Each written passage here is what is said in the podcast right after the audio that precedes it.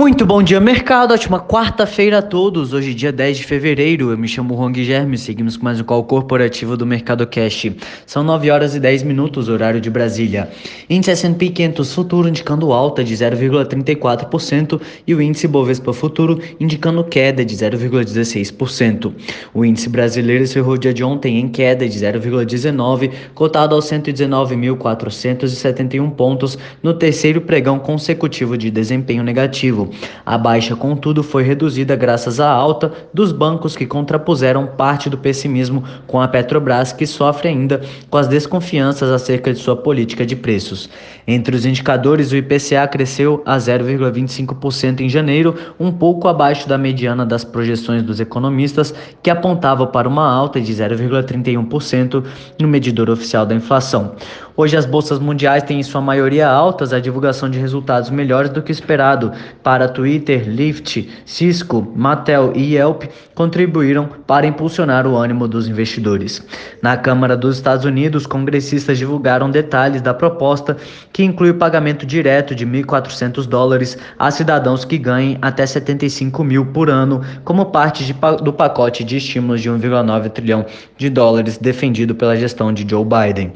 Democratas Democratas rechaçaram a ideia de limitar o pagamento integral do auxílio a cidadãos que ganhassem até 50 mil dólares, mantendo o patamar de 75 mil e reduzindo mais intensamente o valor do repasse para o caso daqueles que ganham acima deste patamar.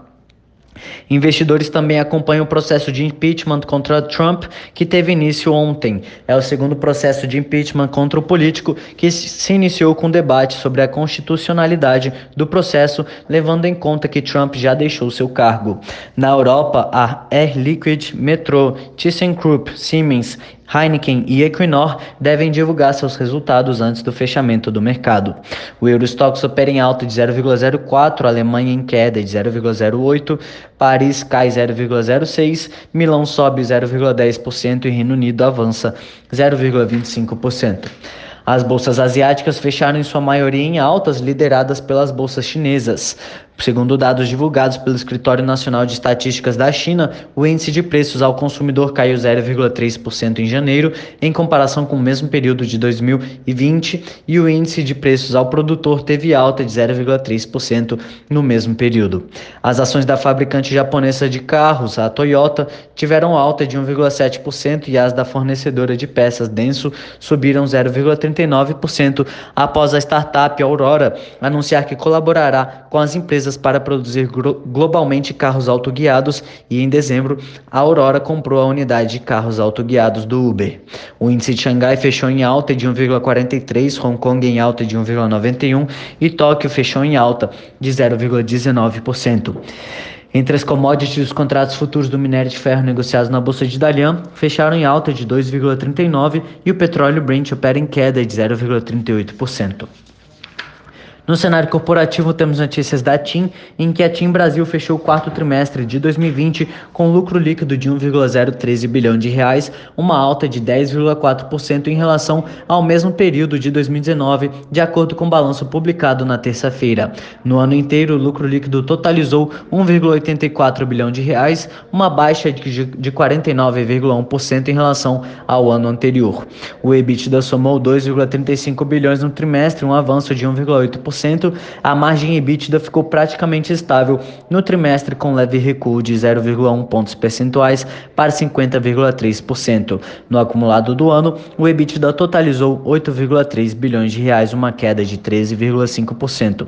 A receita líquida no trimestre foi de 4,6 bilhões, crescimento de 2%, enquanto no ano chegou a 17,2 bilhões, diminuição de 0,6%.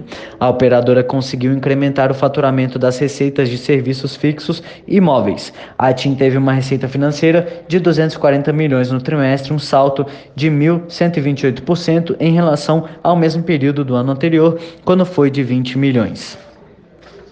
Neoenergia. A elétrica Neoenergia registrou lucro líquido de 996 milhões no quarto trimestre de 2020, uma alta de 61% em comparação com o igual período do ano anterior, informou na terça-feira a empresa controlada pela espanhola Iberdrola. O EBITDA da companhia atingiu 2,1 bilhões no último trimestre do ano passado versus 1,5 bilhão na mesma etapa de 2019.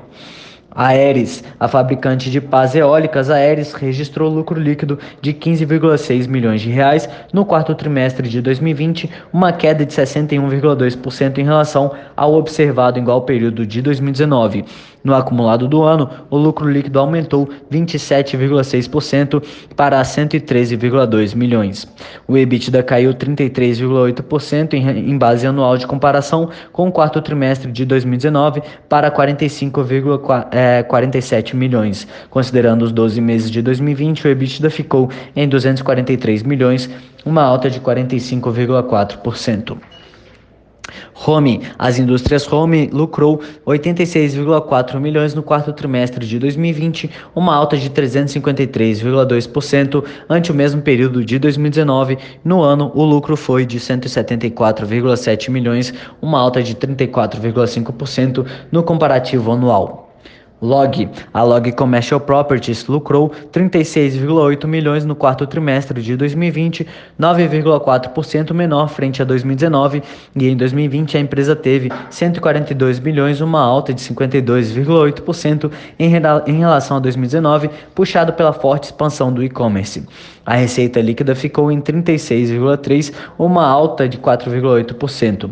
O EBITDA que mede o resultado operacional somou 50,4 milhões, redução de 13,9%, enquanto a margem EBITDA foi de 138,7%, uma queda de 30 pontos percentuais.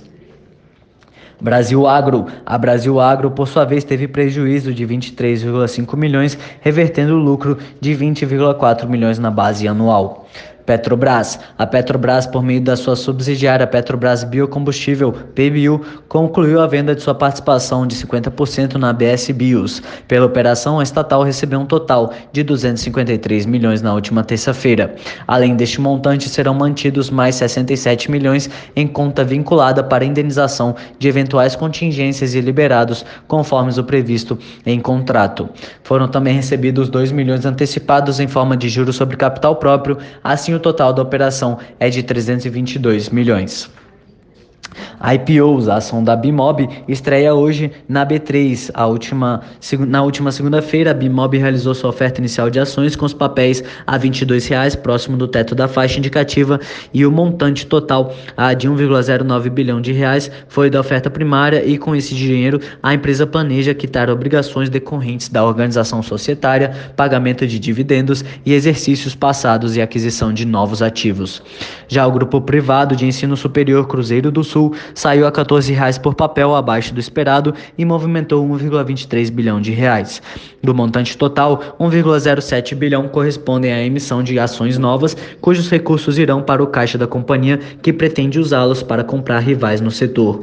Outros 160,65 milhões são da venda de ações detidas por sócios da Cruzeiro do Sul, incluindo fundos geridos pela BRL Trust e pela Magnetis. Por hora, estas são as principais notícias. Desejo a todos um excelente dia e ótimos negócios. Um forte abraço.